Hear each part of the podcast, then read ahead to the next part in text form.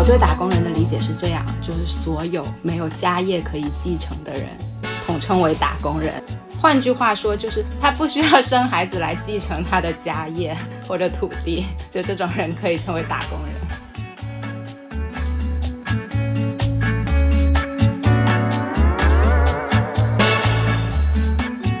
大厂他曾经给给过很多人一个呃梦想。就是他们会觉得我们进到大厂之后是会有一个比较美好的未来的。我其实一度非常怀念在大厂里工作的时候，因为因为我我会觉得说至少有一种东西叫做价值观什么的。我看了很多，就你之前接受的一个报道，都会用“逃离大厂”这个词嘛。这是别人灌给我的，真的我没有逃离，对我只是很平静的离开。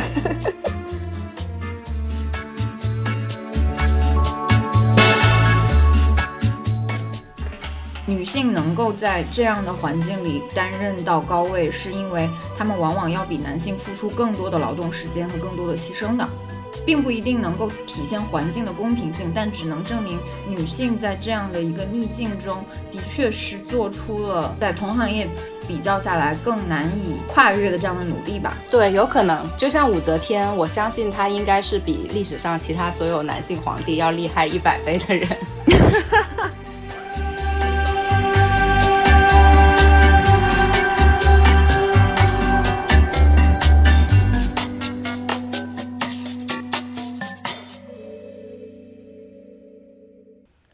欢迎大家收听这期的岳阳电话 Uncle，呃，我是周周。这一集跟我一起主持的是我们的好朋友阿莫，呃，然后这一集呢，我们会有一点点特殊，因为估计如果一切顺利的话，我们的播出会在。这周日也就是五月一号，五月一号国际劳动节。那么作为一个劳动节的专题呢，我们请来了两位朋友，一位是之前有参与过节目录制的 Layla，Layla 给大家打个招呼吧。我就是一个嗯，对，不愿意显露我的名字的大厂员工，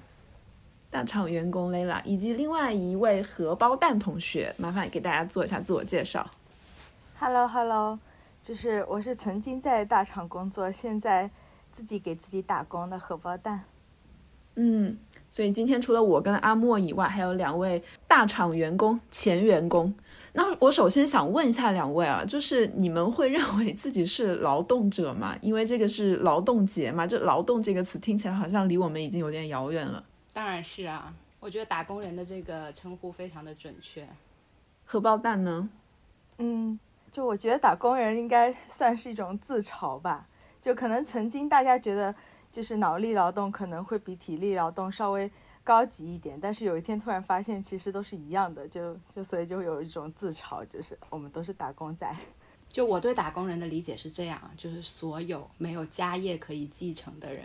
统称为打工人，就是农民不算啊，因为农民有土地可以继承，所以他不算打工人。然后资本家他有各种家族企业可以继承，不算打工人。除此以外的这些没有家业可以继承的人，换句话说就是不是必须要生孩子的人，就统称为打工人。我觉得他不需要生孩子，他不需要生孩子来继承他的家业或者土地，就这种人可以称为打工人。我觉得你刚刚是对马克思的那个无产阶级做了一个非常当代又另类的后现代的解释。是的，大家可以好好想想自己需不需要生孩子。不用生孩子，你没有家产，没有皇位要继承，你就是无产阶级了。对啊，对，就是打工人啊。就是打工人，嗯，对。那你们两位作为大厂的打工人，或是前打工人，其实我想问，我一直没有明白，就是大厂这个称呼是怎么来的？我觉得应该它主要就是指，呃，就是之前厂的话就是指工厂嘛，然后工厂有一种那种流水化的流水线生产，然后每一个人是一个螺丝钉的感觉。嗯，我觉得这个厂字可能主要是用来讽刺这一点的。对就发现哎，其实我们都是一样的，然后就开始就啊，我们都是厂而已。嗯，那你们自己的工作经历也符合这样的说法吗？真的觉得自己是颗螺丝钉吗？因为我知道两位其实都是有非常好的教育背景啊，就是就是说句大白话，就是家里花了这么多钱是吧，把你辛辛苦苦培养出来，哎，你最后会觉得自己只是一颗螺丝钉吗？就是我觉得是不是螺丝钉，其实还是看人。就比如我我曾经在大厂里面工作的这段经历，我觉得是还蛮精彩的。但是我当我发现我只能做一颗螺丝钉的时候，可能我就不想做了。我会这样子，就我我觉得雷拉应该也是这样这样啊，就是他可能在就是打工的过程中，还是一直在做呃一些很呃探索性的事情吧。探索性的，我觉得你是这样子的。嗯，怎么说呢？这一点就是我觉得呃，大厂它曾经给给过很多人一个呃梦想。就是他们会觉得我们进到大厂之后是会有一个比较美好的未来的，然后我觉得这至今都是大厂的其中一个价值所在，就是它至少可能让你觉得，或者说在在在最近之前吧，在最近可能大厂被重拳出击，然后成为了一个感觉被人歧视的这么一个代名词之前，我觉得大家还是会呃对它。有比较美好的一个幻想，会觉得呃个人的价值可能在这样比较扁平化的呃，就我说的这个扁平化，可能是相对一些传统的公司而言，对这样这样一些比较扁平化的，然后比较追求效率的，然后比较强调创新的企业中是能够得到伸张的。对，当然我觉得它在某种程度上，这个也是看你个人的机遇，是有可能让你发挥过。很大的价值，尤其是可能大厂一般都会有很大的平台、很大的流量，那么你的个人价值其实是有时候也是有平台的加成的，就是你可能一下子就做成了一件看似影响了几千万人甚至上亿人的一个事情，那其实这个到底是你的完全是你的个人能力嘛？肯定也不是。对我觉得大厂它是会有这样的一些光环在的，但它同样随着它的发展。当它变得已经非常大了之后，就是像某些大厂，可能现在都已经有二十万人，都它都已经这么大了之后，对，一定会存在伴随着它的发展可能缓慢下来，一定会存在可能呃这个人员的一个冗余啊，然后大家的工作也会逐渐的呈现螺丝钉化，或者是一些信信息的一些碎片化，就这样的情况都会出现。嗯嗯，往早一点推的时候，我觉得大厂刚开始出来这个词，可能更会是相对于以前的，比如像外企啊、国企啊这种大公司而言，就是互联网公司其实想把自己区分于这种传统的大的机构，因为他们觉得自己是更接地气的，就是。呃，以前在公司，大会经常自嘲说，早上啃着油条，比如穿着人字拖就去上班了，啊，但是比如是呃金融界的精英会穿的穿的西装笔挺的，然后对，呃像模有人人模人样的，对，但所以其实互联网公司刚开始的时候，其实这帮人是有一点，呃，为自己的这种公司文化感到骄傲的，就是我们不装逼的，嗯，是的，是的，对对对，到后面其实是慢慢有一点。发生变化了，这个味道。啊，原来还有这一层意思。因为我理解的大厂，就是说到大厂，我就很容易跟像富士康啊什么这种联系起来嘛。嗯，就会感觉负面的意思更多一点。然后被你这样说，可能最开始我我能想到就是最开始创业的那批人，确实是有一种这样的嗯骄傲的情绪在里面的。对。那 Lela，你自己的个人的在大厂的工作的经验是怎样的呢？因为我有听说。相关人士跟我说，自从你进入大厂以后，因为你之前其实是有在其他的，比如说做自由职业者这样的工作经验的。相比较的话，其实你觉得大厂会有给你一些，嗯，作为自由自由职业者是所不能提供的东西，是吧？我哎，我跟那个荷包蛋的路径刚好是相反的，就是我进入大厂之前是一个自由职业者，然后我进入大厂的时候，基本上就是荷包蛋离开大厂。然后成为一个自由职业者的一个时候，所以我跟他选择刚好是相反的。我是觉得这个东西非常的见仁见智，就是，嗯，比如有可能有的人啊，在大厂里他反而能够获得他的一个安全感或者是成就感，有的人他可能是在呃大厂之外更能够获得他的安全感和成就感。我觉得呃，主要还是要找到适合你自己的一个事情。嗯，那荷包蛋，你当初是你说是因为你发现自己哎好像要成为一个螺丝钉了，然后你个人觉得嗯不太喜欢那样的工作的一种感觉，然后就离开了是吗？嗯，其实我害怕的不是成为螺丝钉，是我害怕的是这件事情变得很无聊。对，嗯我我我那时候就会跟我同事聊，就是我说我嗯辞过两份工作，都是在那份工作，当我觉得他开始走下坡路，就是变得很无趣的时候，或者变得很有开始卷的时候，然后我我就会选择在那个最高点刚刚拐弯的时候离开。对，嗯我无法忍受那种，呃，整整体氛围在下降的那个过程，就是对，因为你曾经有过爬坡的感觉嘛。嗯，那你离开之后有觉得就是有解决这个问题吗？对啊，因为你开始爬另外一条道了嘛。对，就嗯有可能你起点更低，对，但是至少你是在爬坡。就是你享受，你想要的是那种爬坡的过程的那个感觉。就是一旦他步入了所谓的正轨，开始，我不知道你说的开始无聊，是不是就一切以数据为导向了，还是怎样？就是不需要可能那么多的创新的东西了。哎，其实数据为导向不一定是个贬义词哦，就是嗯嗯，就我呃呃，以前我们公司里有很多用呃，其实用 BI 的这种手段，呃，来来帮助业务嘛，就是所有的业务其实都会统计到数据里面去，然后大家都是会习惯性的每天去看数据，不管你是运营还是产品啊，是嗯嗯。BD 也好，对，大家每天根据呃数据变化来判断业务的走向，这是就是是一个很好用的工具啊。嗯。嗯，但是你说的另外一种数据，有可能是说，呃，用数据来作为 KPI 考量的一个绝对嗯标准。嗯嗯，如果对，如果你把 KPI 这个看得太重要的呃时候，确实会引起啊、就是内卷后面的内卷的这些事情。嗯。对，你说到数据作为 KPI 这点，好像是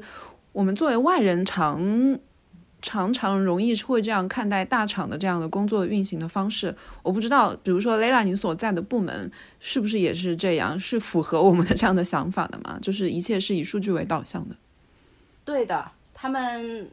就算不是真的一切以数据为导向，至少要做出一切以数据为导向的样子。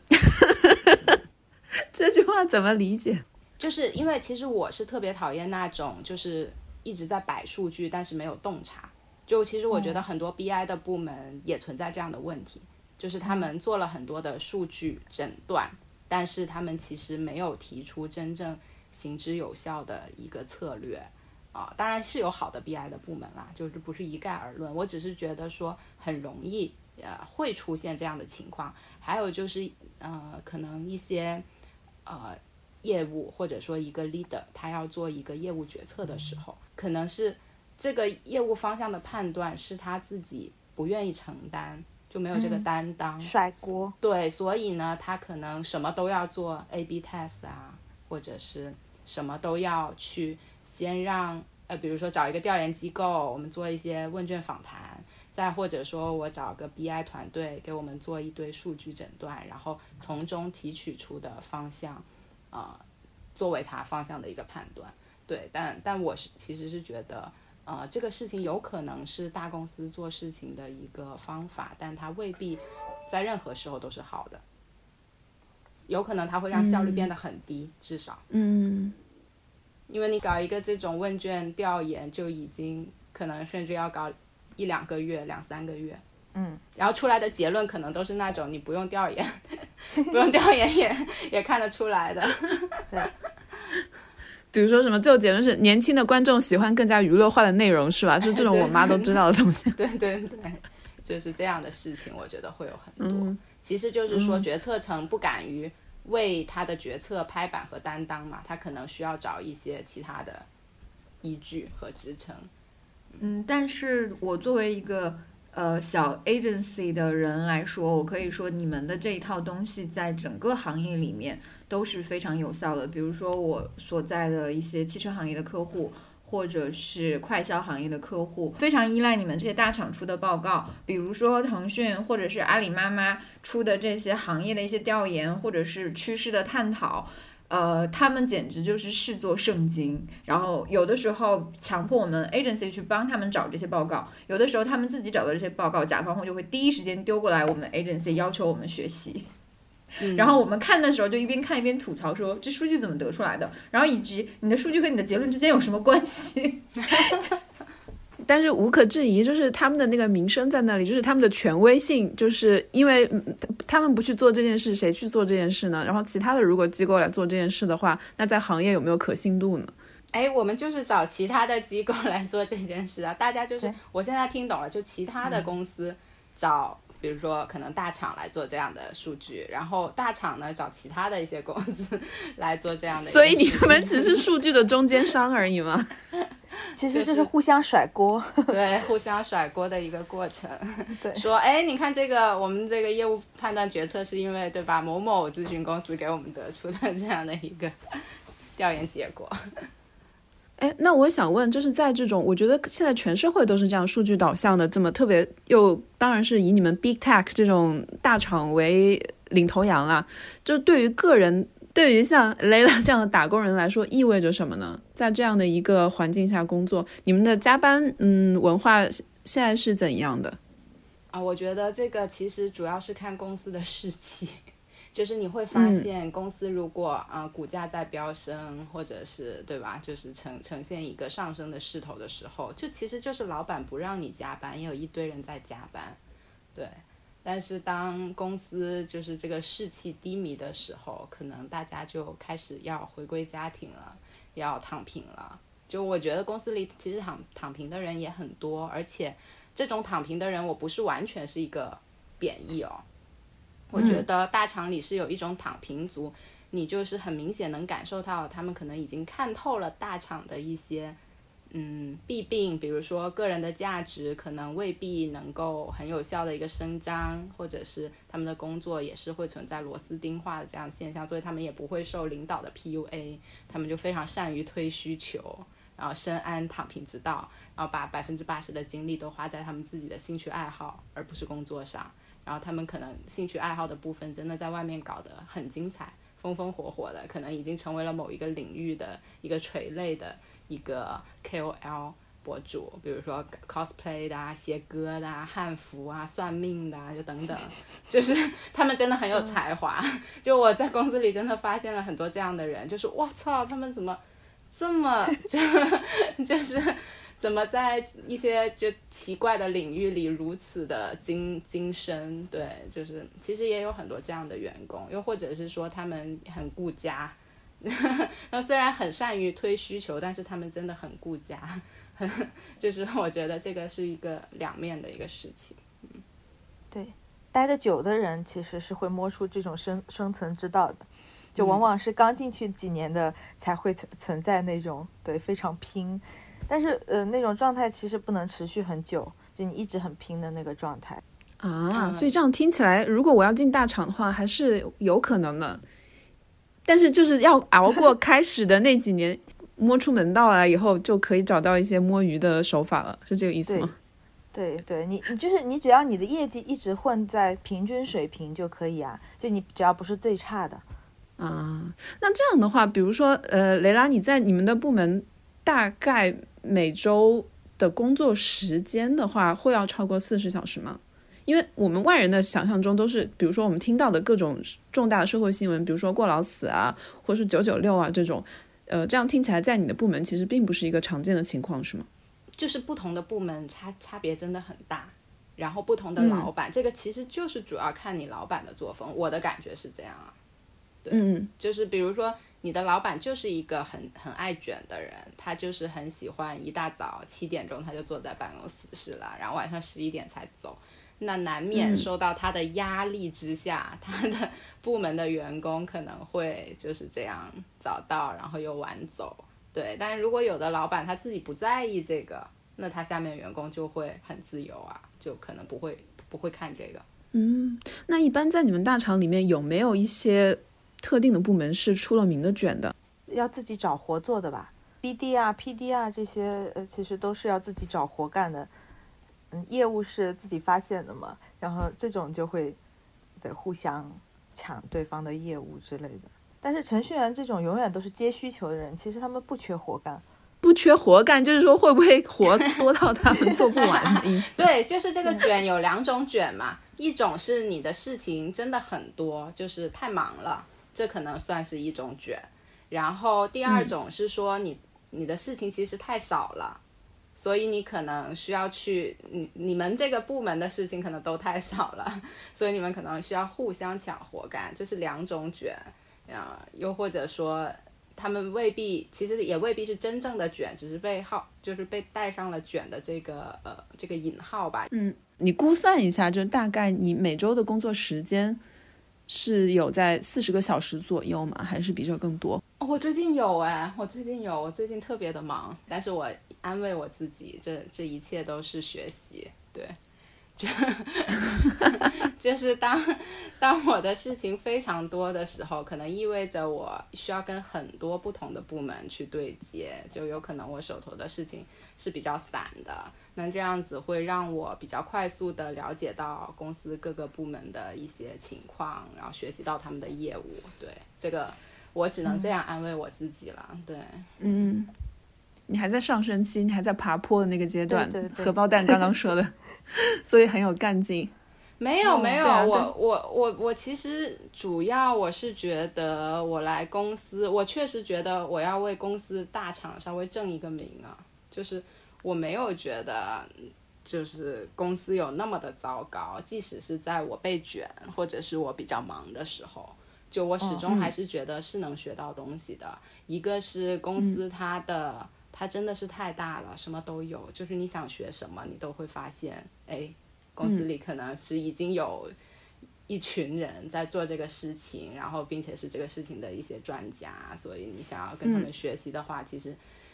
你无论你就算不直接跟他们聊，你可能都能找到很多公司里面的相关的一些资料啊，SOP 啊。他们曾经的汇报的总结呀、PPT 呀，以及他们分享的各种讲座啊，我们来自我们组织发展和组织培训的一些培训啊，你都是可以去参与的。所以我觉得公司其实就是我是一直抱着一个心态，就是它真的蛮像一个大学，但是他是付你钱的，就大学是收你钱，你去去跟他学东西，但是。公司就是蛮像是一个付你钱的，他教你东西，他还给钱你的这么的一个机构。我是觉得，嗯，就是大厂适合自驱力可能没有那么，或者不叫适合吧，至少是能让一部分自驱力没有那么强的人，然后他能够，嗯，被调动起来。就这是我的感觉。就我觉得，如果没有大厂去调动我，就好像没有一个大学来。来让我干这，让我干那，让我去上这个课，让我上哪个课，我就我就不会上的，我就属于这样的人。嗯，我知道，我也是像你这样，需要有人拿着鞭子在后面抽的那 种。对，所以我觉得，呃，就是大厂为什么让我感受好，可能主要是因为这个。就我之前在当自由人的时候，我可能就是太散漫了，以至于虽然可能。大家恭维我说我某些东西做的挺好，有才华，但其实由于我太散漫了，我没有办法持续性的做这些事情，所以自己也会觉得，哎，这个好像不是一个真的能让我过一辈子的这么一个营生，对，就会有这样的一个，呃，我觉得是不安全感或者焦虑在。但是大厂的话，它就像一个大学一样，它就把你给调动起来了，就是让你。还是能够保持一种积极好学，然后在工作的一个状态。我就你那时候跟我说，你现在在工作中就是有这样的一些感受，我还挺意外的。就我一直会觉得说，你可能工作一段时间以后会不适应啊之类的，就没想到你会觉得比你自由职业的时候是一个更好的选择。也也没有说是更好的选择，只能说是就是适合，可能还算。比较适合我的选择，对，就因为我就是自驱力没有很强啊。就如果我自己自己在家，我就躺着，我也不会写文章什么的，然后一年写一篇，那你说这能行吗？这肯定不行啊。嗯，哎，那你们身边，呃，荷包蛋当然算一个，有没有其他的这种虽然刚刚雷拉说的，我觉得大厂把他说的好像我都我都想去了，但是可能年龄已经不符不符合了，已经超龄了。那有没有其他的同事，他可能就是不适合在大厂工作，然后离开了呢？那你不就在说荷包蛋吗？让他讲一讲。我我没有觉得我不适合，就是其实我在工作的时候，我还是很享受工作的那个过程的，就是当时我做的那些事情，那个呃对，包括一起同事的人，就会记忆很深刻的一段时间。他有那种一帮人在一起战斗的那种感觉，这个其实是很难得的东西，就是对你在大家为一个业务的上升期在一起奋斗的那种。战友情谊，对战友，嗯，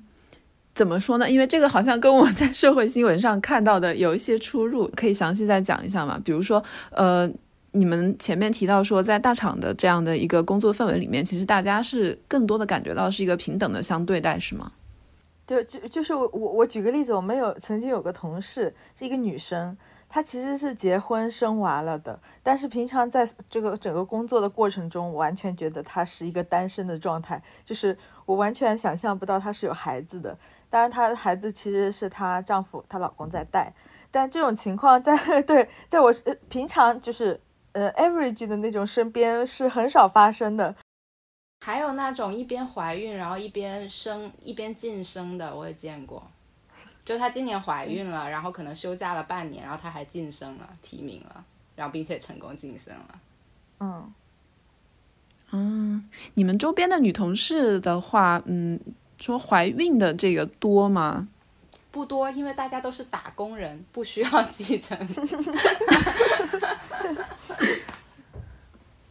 就是会不会有存在说，比如说一般的企业都会有这种，嗯，不敢生小孩的。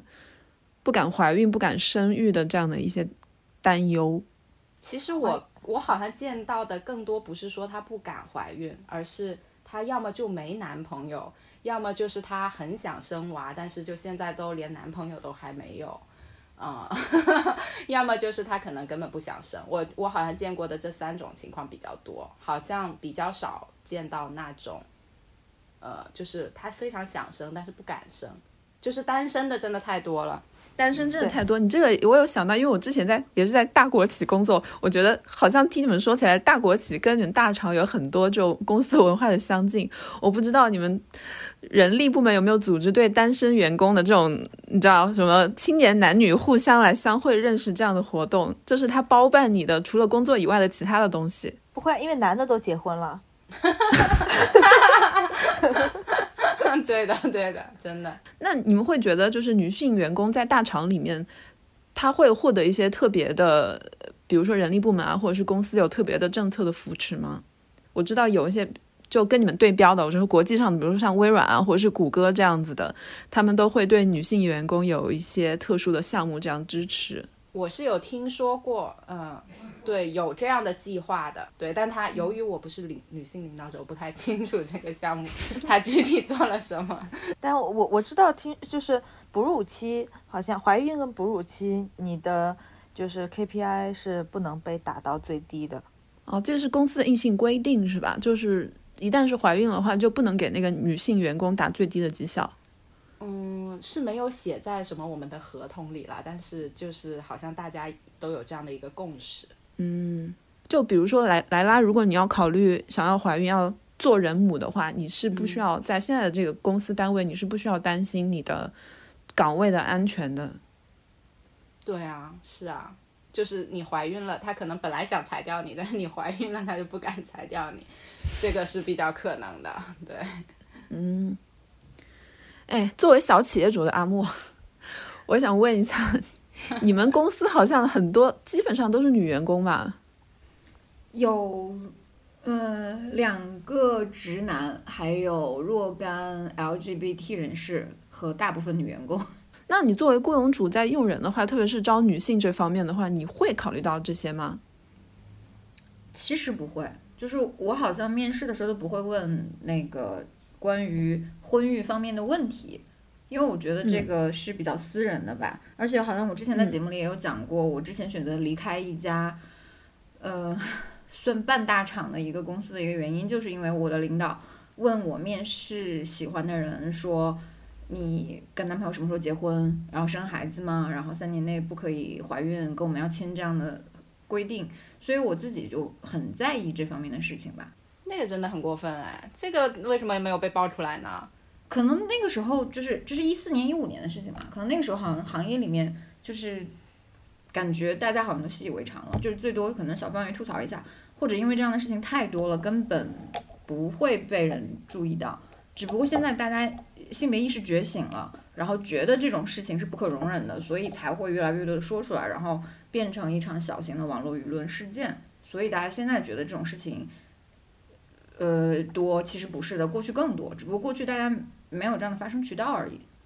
嗯我跟你们说一件很搞笑的事情啊，就是嗯 前两天我去我去买那个呃去去调油漆，然后那个老板呃在结账的时候跟我说，他说我给你便宜二十块钱，然后我说哦好的谢谢，然后我付钱的时候他说那你呃要不要你把钱呃扫码都付了，然后我加你微信，我再转你二十块钱，就当做什么对饮料费之类的。我说为什么呀？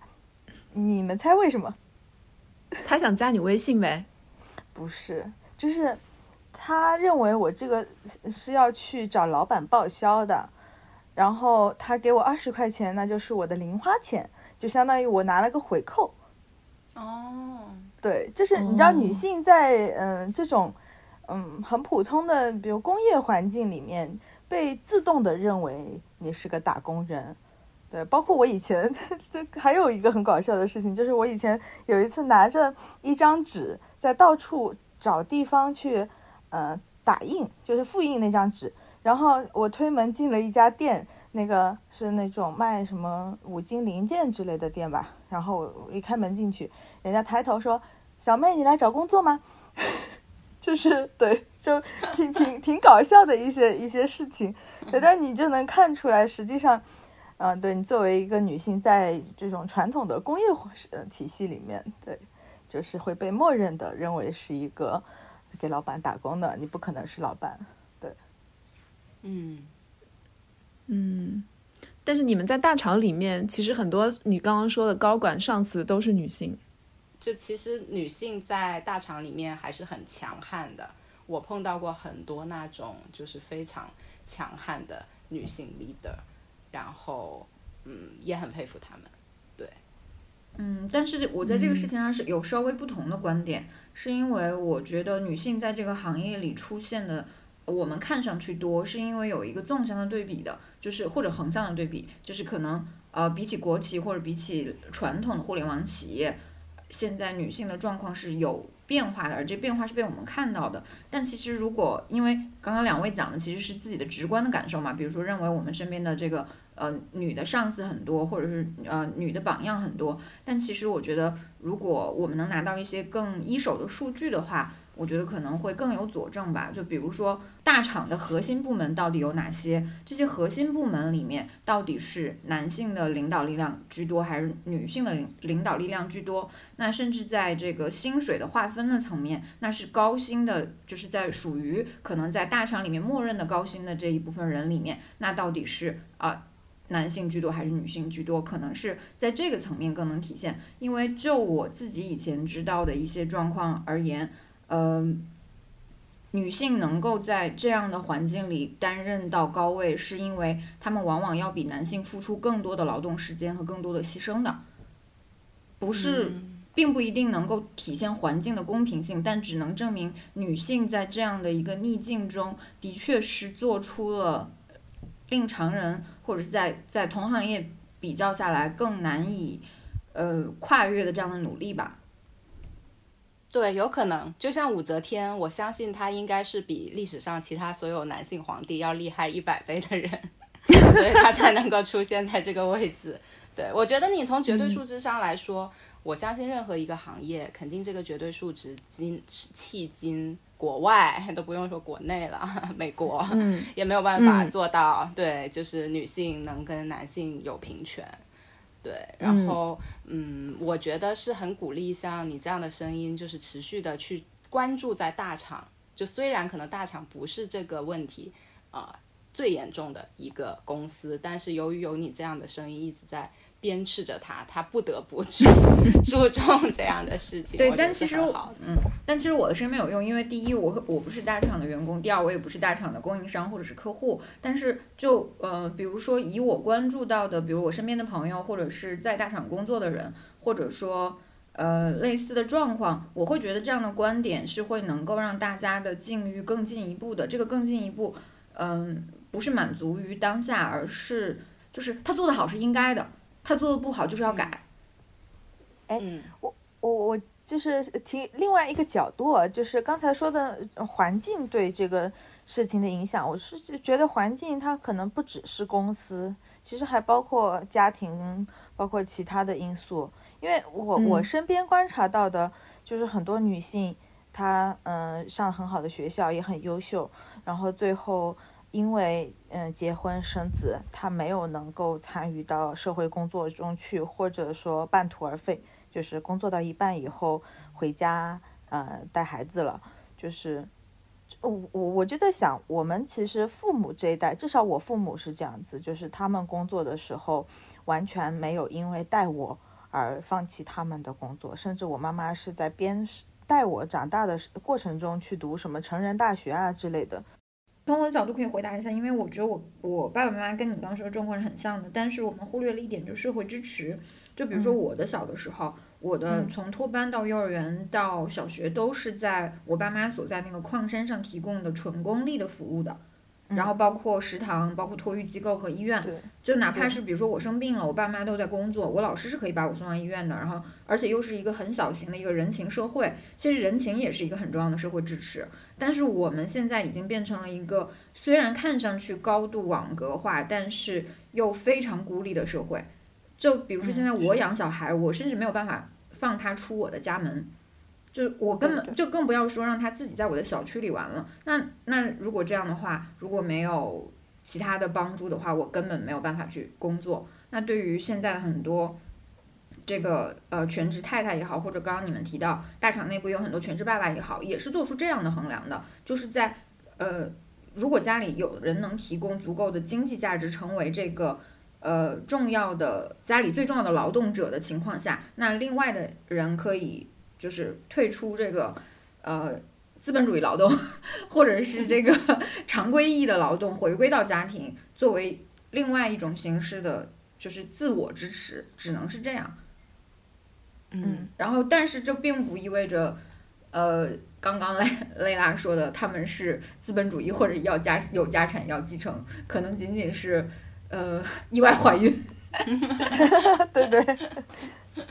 其实啊，其实我一直有一个我不知道会不会价值观不正确的一个想法，如果不对的话，请请请你们拍死我啊！就是，就是我我会觉得女性她的生理，由于她要生孩子这件事情，会导致，呃，如果她一旦生了孩子，她的工作啊，其实势必她的很多精力就是会被分散和影响，而且会有很长一段时间可能都是这样子。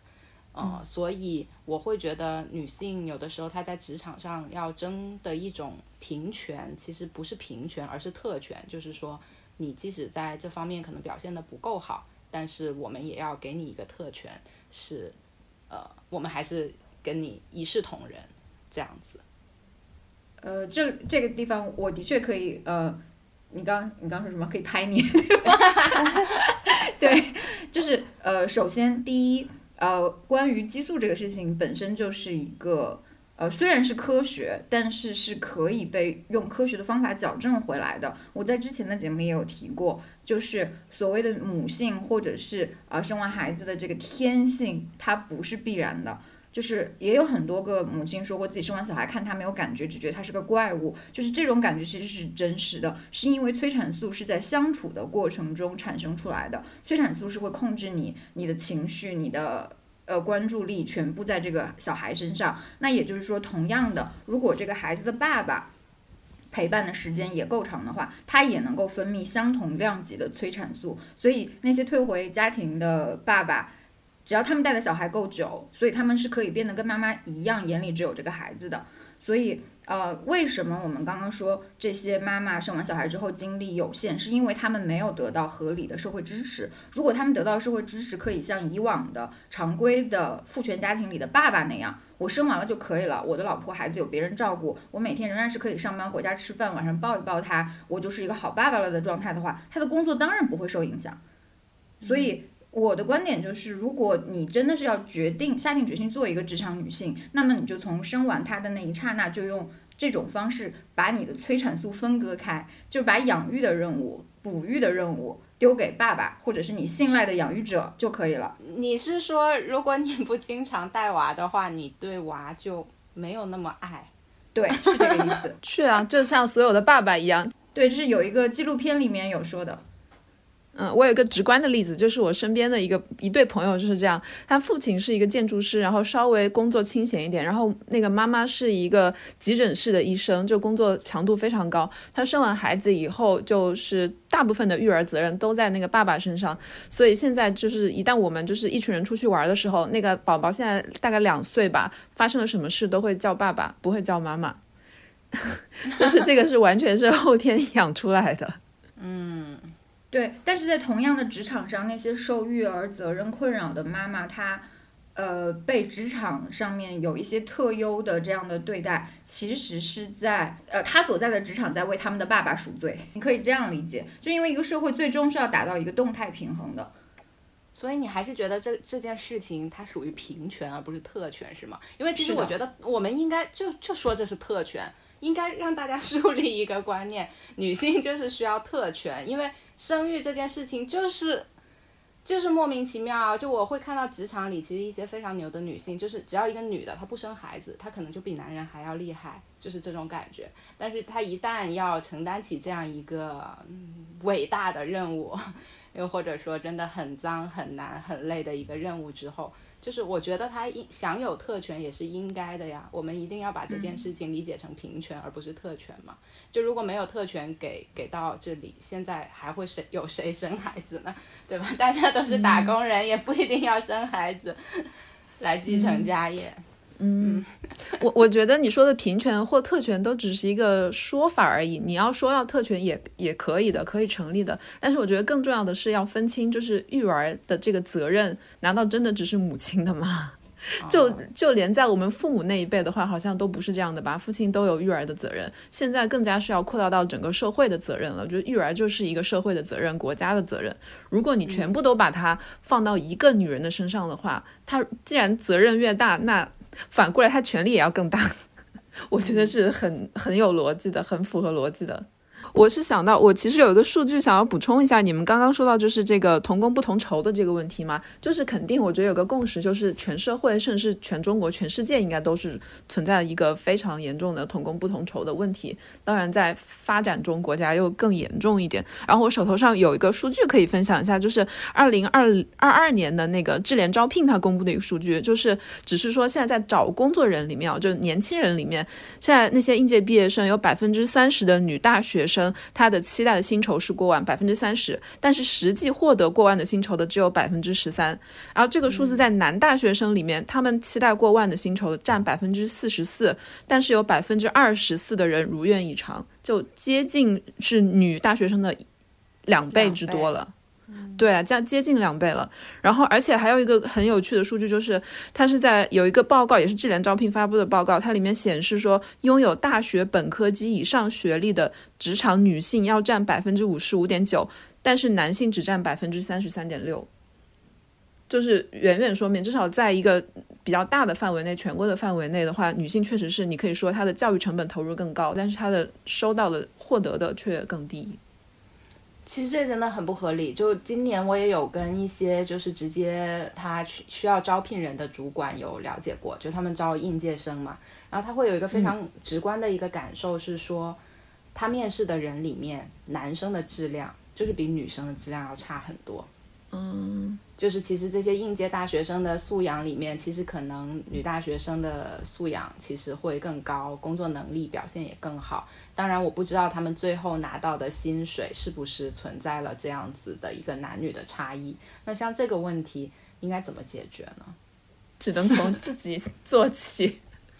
能招优秀的女的就不招优秀的男的。我就连在德国工作，我们这边招人也觉得 优秀的女的比优秀的男的多多了。是不是跟工种有关系？就是比如程序员，可能普遍工资确实比其他岗位要高一点。那其实程序员大部分都是男生。但说到程序员本身，它也是个很有趣的事情。就是，呃，刚刚说到现在，我们提到程序员，提到码农，脑子里面其实想到的就是格子衬衫和黑色瑞士军刀双肩包的张江南形象，对吧？但其实这个也是，就是互联网变成一个热门行业之后，大家产生的一个印象。但其实最早的程序员全都是女性啊。就是基本上它是属于一个类似文员的工作，只不过它变成了一个社会的中间的生产力量的时候，才变成了男性员工居多和嗯女性员工呃变得非常的稀缺的一个状态。这也是男权历史上非常常见的，就是当一个职业不受待见的时候，可能是女性来做，但它变成了一个。呃，支柱产业的时候，那么就是会有男性来做。只不过现在我们是在矫正回这个状态，我们会看到很多的女性程序员和女性的开发者在这个上面的努力，甚至包括豆瓣，我记得有一个小组，好像就是一个专门的一个什么女性科技人员小组，然后在囊括中外的这样的一些女性力量。我觉得这些其实就是自救啊，是女性劳动者的自救啊。嗯。哎，你们刚刚说就是在公司内部肯定是不鼓励，甚至是禁止讨论互相的薪水。那你们的那个互相的名字呢？就是真名，大家是知道的吧？只是不使用而已，是吧？我觉得他可能是在描述一种现象，就是大家还是同事之间，可能往往还是只有工作的关系，而没有成为彼此之间一个真正的朋友，或者是真正意义上的一个熟人。那他可能会存在这样的现象。那就你自己的经验呢？你跟你的同事、部门同事有成为除了工作以外还会有联系吗？会有成为，比如说私交啊，有这样的，工作以外，比如会出去吗？这样吃饭之类的？我要哭了，没有，我 就是我，我其实到了公司之后，就是到了大厂之后，其实会让我发现我自己的一些就是情商啊，真的是存在问题，所以呢，也算是。对啊，就是也也算是就是有打开我新世界的大门吧。就之前嗯，可能真的呃很多年都呃都活在自己的世界里，然后到了大厂之后，可能才会发现哦，原来你做很多事情是要考虑别人的想法的。你说一句话，你是要考虑别人的感受的。就是而且这这话听起来可能很夸张啊，但是我可能以前呃真的。会比较缺这根筋，然后呢，很多时候想法就会有一些，嗯，理解就会有些片面。比如说，我觉得，呃，一个情商不够高的人，他可能很容易，呃，过于就是强调了自己工作能力的一个价值，而去呃忽略了一个人可能在沟通中或者说在情商这一块的一个价值。就是可能你在大厂里会发现有很多人，他呃，比如说他一路晋升啊，然后呃表现很好啊，或者是说得到了呃重用啊，然后可能如果你以前不够成熟的时候，你会觉得说，哎，他好像工作能力在专业度上也没有很高，对吧？但他可能只是比较擅长跟大家沟通，比较擅长开会，比较擅长怎么怎么样。但嗯，如果你成熟一点，会意识到确实这是一件就。很让人舒服的事情，那大家都愿意跟他沟通，跟他开会，那就是有利于推进这个事情的进展，因为你需要协调很多人在一起，一起完成一件事情。当这个事情足够，你负责的项目就是很大，不是说只是一个你一个人就能完成事情的时候，这种能力就是很重要的。对，这是我到大厂之后的一个感受吧。没有，的确，我觉得在大厂，尤其是在这种人员非常庞杂的地方。你做一件事情不是要靠你自己的能力和你自己的努力的，往往是需要跨部门协调。就比如说我的个性就完全没有办法适应这种地方，所以我才当时我是在另外的一个大厂。我当时是因为在里面就是发现你自己靠自己的能力是做不了任何事情的。你选择供应商，就是我那个时候就非常的莽撞，就是我就想不用我觉得能力不行的供应商。但是当我想 fire fire 掉他们的时候，我发现他可能是我们的大部门总的亲信的供应商。就是你你会发现说，如果你情商不到位的话，你是没有办法 handle 这些事情的。就最后你你就会变成没有办法去做任何的呃事情，就是你甚至连一个完整的项目都执行不出来。如果你是没有情商的话，那后来我大概就是呃，就甚至像刚刚包括说。大家其实呃经常会有做有冲突的项目，就或者同一个项目，大家以不同的名目去给它立了项，但是在做的时候就会发现可能要抢预算、抢资源，然后我个人又是一个嗯非常怂的人，抢不过别人，就是我很讨厌这种 battle 吧，或者是就是我可能不会想要说去防御别人，或者说要去坑别人。所以我记得我有一次是，反正大概在周会上被人被人挖了坑，然后当时真的是就整个人就当场垮掉，就是脸超臭。然后出来之后，好多同事就跟我说：“你刚刚不应该这样子，毕竟什么大部门总也在啊，什么什么的。”后来我就选择离开那里，因为我觉得我的情商是应付不了那个状态的。就是，所以我后来选择出来创业，就是因为呃，并不是说我多讨厌那个环境，而是因为我发现自己。没有能力去做这样的一个应付，我还是比较喜欢看到我自己的能力和我自己的解决方式是能够看到一个结果的。这个事情让我有确定感，但是在大厂里面我是没有办法有这种确定感的。哎呀，听啊听啊！听完你说之后，我觉得那我在大厂应该 也活不下去，我还是早点，我还是早点。呃，不是，不是不一样的。我那个时候，第一我还年轻，第二我是真的可能处在当下那个状态里面，我并不想解决这个问题，我只想逃避它。嗯，没关系啊，雷拉，你还在上升期。对，没有没有没有，你还在爬坡。而且人的性格是会变的，我相信荷包蛋，我相信荷包蛋创业以后应该也会知道，说创业需要的情商并不比在大厂对啊需要的少。但是你创业这件事情会让你觉得你是要为自己做的这个事情负责，所以你可能会发觉自己以前没有的情商。我会不，我会丢给我男朋友，我照样没情商。而且实际上啊，就是我会觉得我以前在大厂里工作的时候。我能够比现在更直接的沟通，因为你沟通的人对象是不一样的。就你现在是跟社会上各各种各样类型的人在沟通，这些人他们因为自己的这种背工作背景，就是社会背景，他们有很多对，就是需要你照顾到的东西。就他不像在大厂，大家有一个统一的标准，在这个统一的标准之下，你可以直接的点名的说出来一些事情，就是比如说我们都以。用户的使用为标准，我就是可以指出来，你这样是不对的。就是，就是大家是有有一个同样的，嗯，就是讨论的层面的。就是实际上，可能社会上的另外一群人是我们以前从来没有打过交道的。所以，所以我其实一度非常怀念在大厂里工作的时候，就我觉得别人能听懂我在说什么。哦，就是真的。因为，因为我我会觉得说，至少有一种东西叫做不是价值观什么的，就是在相同的至少名义上的价值观体系下面，嗯，你你能抛出来说，嗯，就就把这东西往桌上一拍，你能不认同吗？对，对啊，因为其实我看了很多，就包括你们你之前接受的一个报道啊，或者什么，都会用“逃离大厂”这个词嘛。这是别人给我的，这是这是别人灌给我的，真的我没有逃离，对我只是很平静的离开。我真的是觉得现在是有大厂歧视，我每天早上打车真的已经打出阴影来了。怎么说呢？你能够明显的感，就是我打十辆出租车，因为我的下下车的地点就是这个大厂嘛的大门口嘛，所以他们都会知道我是这个大厂的员工。然后他们就会跟我聊说，而且不是那种很友善的语气啊，他们是比如说，如果是问，哎，你是不是每天加班加到很晚？他是用那种，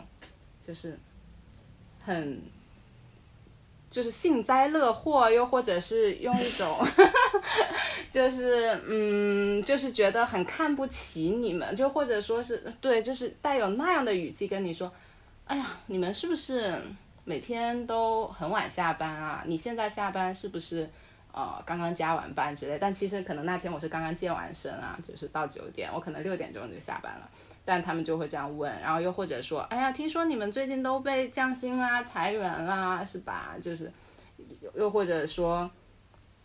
听说你们老板跟境外势力勾结呀，什么？你是怎么看？又或者说，一个他一他的开头是并没有直切主题的。但是他拐一个弯就立马变成了对你的贬低。我今天打车就今天早上的事情，他问我说：“你做核酸了吗？”我说我没有。他说：“哦，大厂就了不起哈，果然。”就是类似会这样子，又或者说，嗯，他说你需要我按照这个路线行驶吗？就是按导航行驶吗？我说啊，你就按导航好了。他说，哼，一般你们这些人想法都很多的，就类似这样子，就是任何一句话，他都会上升到一个 对大厂员工的这样一种带有有色眼镜的这么一种状态中去。这真的是最近，呃。几个月来，我感受到的啊，感觉就是大厂的口碑翻转就在这几个月之间了。就在这几个月吗？这几个月发生了什么啊？就是国家重拳出击了，重重拳出击了这个互联网行业之后吧。其实最近大厂你也知道，什么股价都在跌呀，对吧？也确实有裁员的情况，也是存在那种就是人心惶惶啦。就我觉得现在不是有那个说法叫什么什么的尽头是。是小红书博主嘛？我就感觉，就我现在认识的每一个人都都在想说，哎呀，我万一要是被公司裁了，我就去做个 小红书博主。感觉就是身边的大多数同事都在考虑再做一个副业，就以以免被被公司裁这样的。这种情况还是。呃，普遍存在的，但是这不代表公司真的会裁这么多人，只是说现在正好在风口浪尖上，就是都这么报道嘛，就是难免会大家都这么想，嗯嗯。但是你觉得可能跟另外的行业非大厂的企业相比较的话，你会觉得大厂的员工其实是更加有这个工作的安全感的吗？主要是我也没在那些企业待过，我只能说比起我做。这个自由 职业的时候要要有安全感，又或者说，我有一个比较直观的感受是，我的爸妈他们好像很有安全感，就是自从我进了大厂之后，他们顿时就。对他们就开始不再布局，就是那些养老的什么什么什么保险啦，一些高端养老的一些什么考察啦，他们就他们因为之前可能我在做自由职业的时候，他们可能一想到。哎呀，也不能指望你，对，不能指望他来养老了。那我们得自己早早做好打算啊，就有一种这样的感觉。然后好像他们之前也从来没有想过说要来到我工作的城市一起生活。但是我我进了大厂之后，我觉得他们好像有一个比较明显的一个转变，嗯。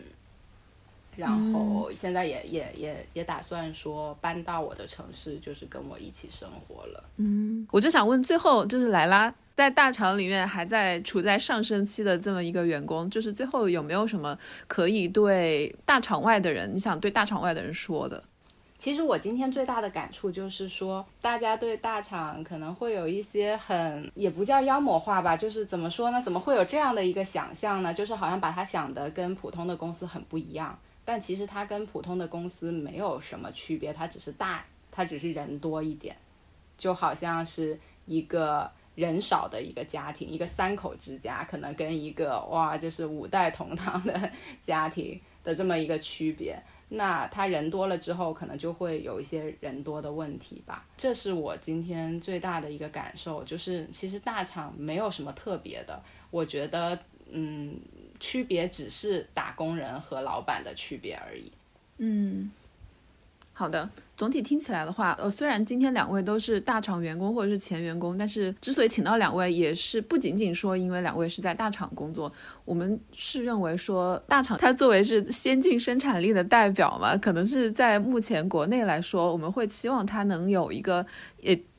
跟这个先进文化、先进生产力能相匹配的这样的公司的环境，包括对劳动者的保护啊，各个各种这种权益也好，都能做到与之匹配。然后，嗯，现在听起来，其实我觉得一方面就是也感谢莱拉的分享，让我了解到可能之前的理解都是很多，基本上都是来自新闻嘛，嗯，可能也有过于片面，或者是他就是个过于强调了某一个个案或者是个体的这样的遭遇。但另外一方面，也还是让我觉得说，哎，其实前进的那个进步的空间也还是蛮大的。那还是有很多做的不好的地方的。嗯嗯，那当然，我们都只是作为外人嘛，外人说什么的话，都是批评的意见，都是很容易的。但是我觉得你作为这个劳动者，作为打工人在里面，至少我感受到的是，你进入这个地方以后，你确实会觉得自己第一是自己的。呃，个人价值得到了实现。第二是你还是觉得有很多可以学习的地方，你并没有感受到好像真的就成为一个螺丝钉被异化，我觉得还挺好的。就是既会有螺丝钉的感觉，也会有哎，我好像也是能实现价值的感觉，其实就是这样的一个过程。那就跟每一个很多就是任何一个公司里面打工人都会有这种感受，对啊，可能只是程度的不同而已。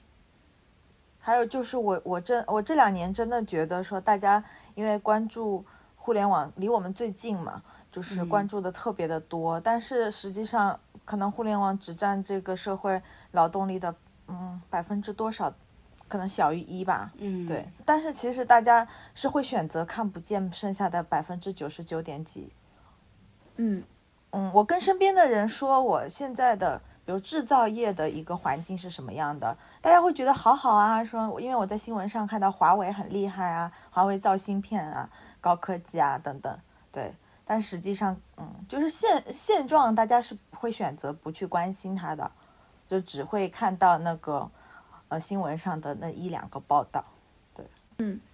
我觉得也是由于我们自己的自身 阶级的那个局限，就是可能很多问题我想讨论，我们想讨论，但是确实没有一手的经验，所以也是难以讨论到各个各个方面吧。作为一个劳动者，是全社会的劳动者的各个层面，所以还是在我们比较熟悉的范围内进行这样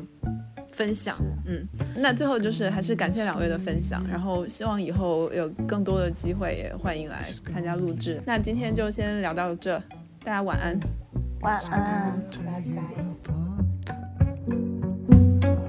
It's gonna make your eyes water. It's a major, major trauma. Oh, yeah, this is gonna hurt.